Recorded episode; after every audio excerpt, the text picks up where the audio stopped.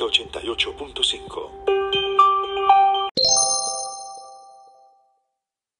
Fundación Carvajal, abriendo caminos a la equidad.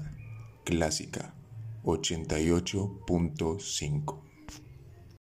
Buenos días para todos. Hoy iniciamos con nuestra sesión de la mañana denominada Hablemos de Salud, un programa relacionado a la habilitación de los servicios de la salud en el Valle del Cauca. El día de hoy nos acompaña la Secretaria de Salud Municipal, la doctora Luisa Anacona. Doctora, muchas gracias por aceptar la invitación. Tenga usted una grata bienvenida.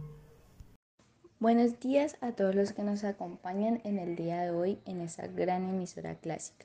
Estoy sumamente agradecida por la invitación. De igual manera, me encuentro acompañada de la doctora María José Capote, la cual es la subsecretaria de Protección de Salud y Prestación de Servicios. Buenos días a todos. Desde la Alcaldía Municipal agradecemos la invitación que nos brindan el día de hoy. Muy bien, el día de hoy vamos a hablar acerca de dos aspectos fundamentales que consideramos que toda persona que preste un servicio de salud debe conocer.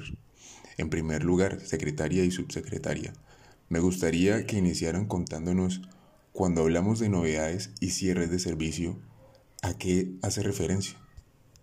Inicialmente quiero contarle a usted, Sebastián, y a todos los oyentes que las novedades son cambios a nivel organizacional o estructural que realizan los prestadores de servicio de salud y éstas deben reportar ante cada entidad territorial diligenciando el formulario de reporte de novedades disponible en el aplicativo REPS, el cual hace referencia al registro especial de prestadores de servicio de salud y se encuentra publicado en la página de la alcaldía municipal.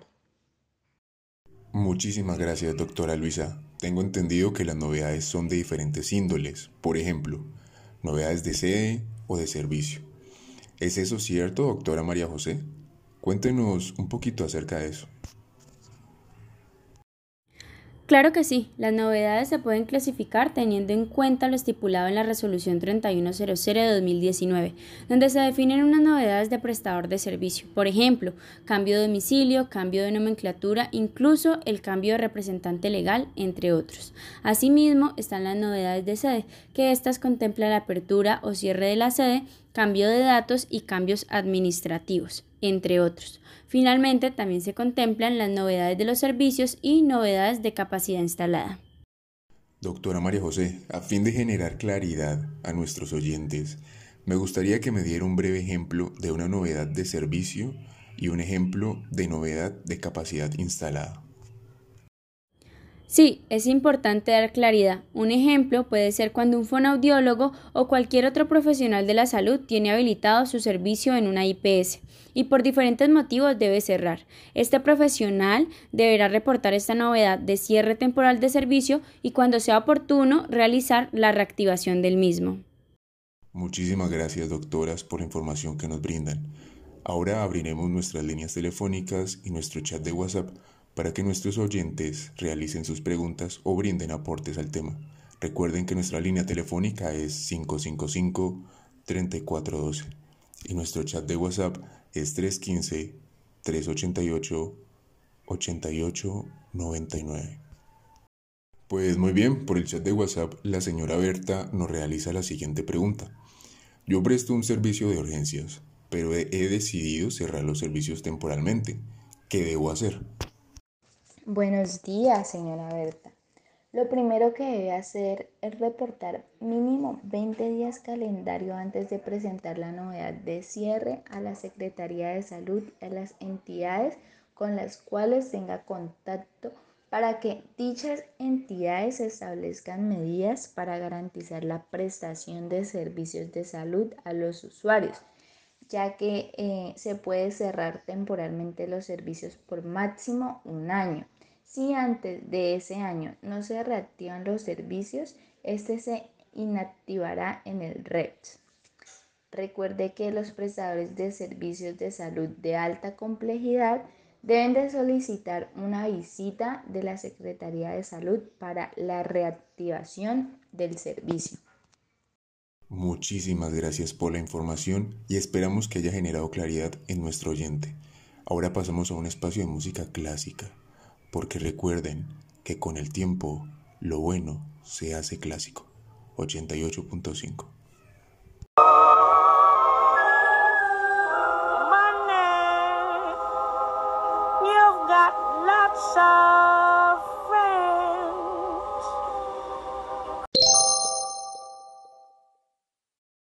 Regresamos con la entrevista a la secretaria y a la subsecretaria de Salud Municipal.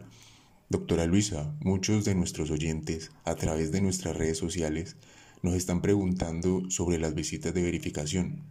¿Qué son estas visitas y en qué casos se deben realizar?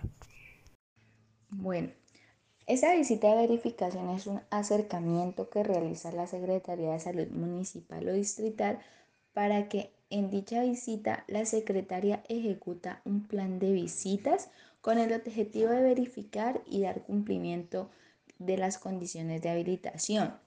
Esas visitas se realizan cuando una institución por primera vez quiere habilitar un servicio o cuando se pretende cambiar de complejidad. A esas visitas se le llaman visitas previas. También se realizan cuando las instituciones requieren certificar un servicio. Por último, se realiza una visita de verificación cuando un servicio fue inhabilitado y se va a reactivar. Muchas gracias por la respuesta, doctora Luisa. Por acá nos está ingresando una llamada clásica 88.5, ¿con quién tengo el gusto? Buenos días, Sebastián. Buenos días, secretaria y subsecretaria. Les quiero decir que soy fiel oyente de clásica, la escucho mucho por mi abuelita. Bueno, me presento, mi nombre es Daniela Osorio. Me gustaría contarles un poco de mi experiencia. Hace cuatro años soy profesional de fonoaudiología y hace aproximadamente un año decidí realizar eh, la apertura de mi centro de neurorehabilitación quisiera contarles de manera breve cómo ha sido ese proceso de habilitación de los servicios de salud bajo mi experiencia. Eh, para iniciar, la Secretaría de Salud formuló, ellos mismos diseñaron un plan de visita para mi institución, ya que previamente yo había realizado una inscripción al REPS. Por otra parte, la Secretaría realizó una visita de verificación previa, ya que mi institución es nueva. Eh, ellos me comentaban que brindaban un espacio de seis meses para realizar esta visita, pero afortunadamente ellos realizaron esta visita en un periodo de tres meses. También es importante mencionar que la Secretaría eh, realizó una visita de certificación para corroborar que se estuvieran dando cumplimiento a todos esos parámetros establecidos. Para finalizar se dio el aval por eh, medio del REPS y bueno, en conclusión, para no alargarme mucho, tuve muy buena experiencia con la habilitación de los servicios que ofrezco. Les quiero agradecer por el tiempo brindado.